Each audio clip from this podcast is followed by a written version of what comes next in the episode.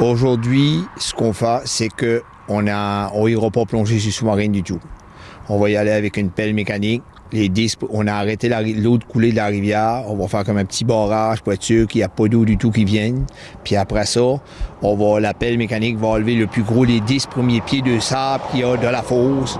Puis après, on va y aller à la petite pelle puis euh, au seau pour vider le reste avec des courroyeurs qui vont monter à la surface pour vider la, la fosse.